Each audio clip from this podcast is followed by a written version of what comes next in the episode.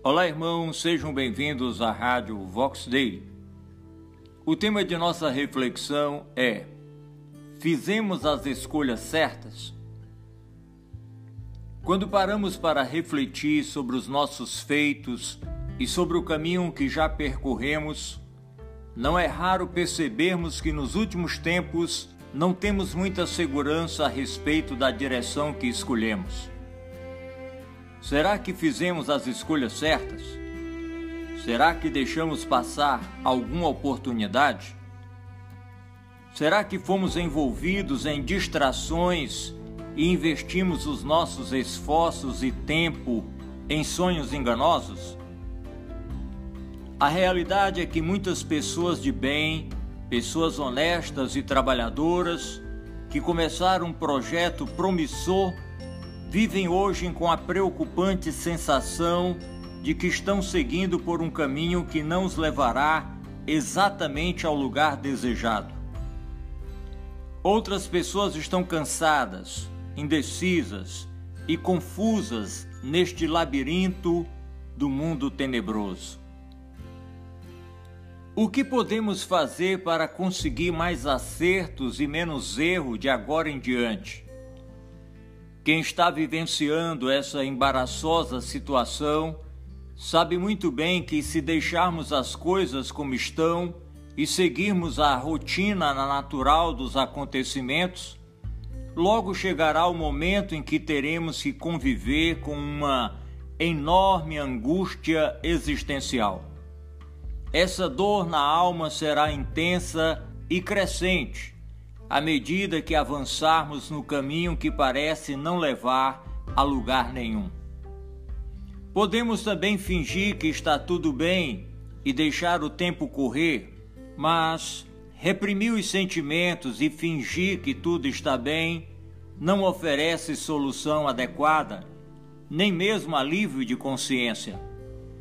Essa coibição afetiva apenas confirma a presença de erros que foram cometidos nessa trajetória confusa e insegura de nossa vida debaixo do sol. Então, o que fazer? No nosso entendimento, há duas atitudes essenciais a um projeto de vida bem-sucedido agregado ao chamado divino. Dentre as coisas mais essenciais à grandeza da vida debaixo do sol, a visão certa de nosso chamado divino para uma missão específica é a primeira delas. Andar em círculos não é o mesmo que avançar. Seguir na direção errada pode parecer até determinismo e força, mas no final as consequências serão frustrantes haverá cansaço e prejuízos enormes. Amados irmãos, o primeiro fator que distingue os seres triunfantes dos que simplesmente desejam ser não é o dinheiro, sorte ou trabalho árduo, mas a visão certa da missão a ser conquistada. E essa visão da missão certa não é subproduto do esforço humano mas a revelação do propósito divino para cada um de nós. As pessoas que alcançaram um projeto de vida bem-sucedido, agregado à satisfação pessoal, seguiram pela trajetória de um chamado divino para as suas vidas. A visão certa faz com que o destino da missão seja vislumbrado como uma terra prometida, um apaixonante desafio até que os nossos esforços sejam coroados de conquista e de júbilo.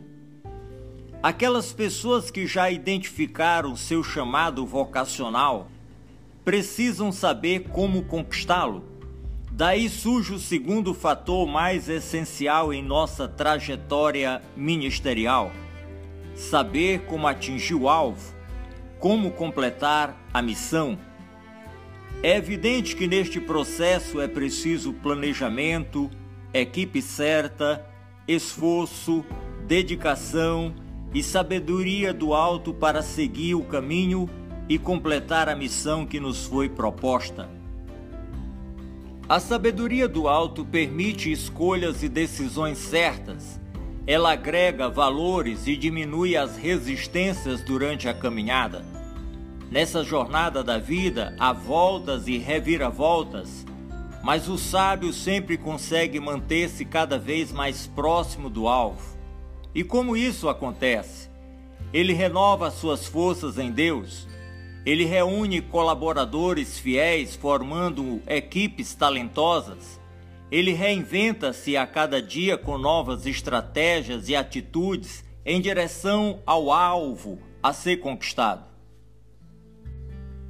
Decisivamente para que você tenha um coração preenchido, prazer nas suas relações interpessoais, o seu trabalho tenha significado e a sua vida seja embalada na esperança, é preciso seguir fielmente o mais extraordinário projeto de vida para o ser humano: o caminho, a verdade e a vida. Cristo. Quero concluir esta breve reflexão declarando que um projeto de vida triunfante precisa começar com Deus, seguir com Ele e terminar com Ele. Que tal fazer agora uma avaliação do rumo que a vida tomou ao longo dos últimos anos? Responda com sinceridade. Você sente que está no centro da vontade de Deus?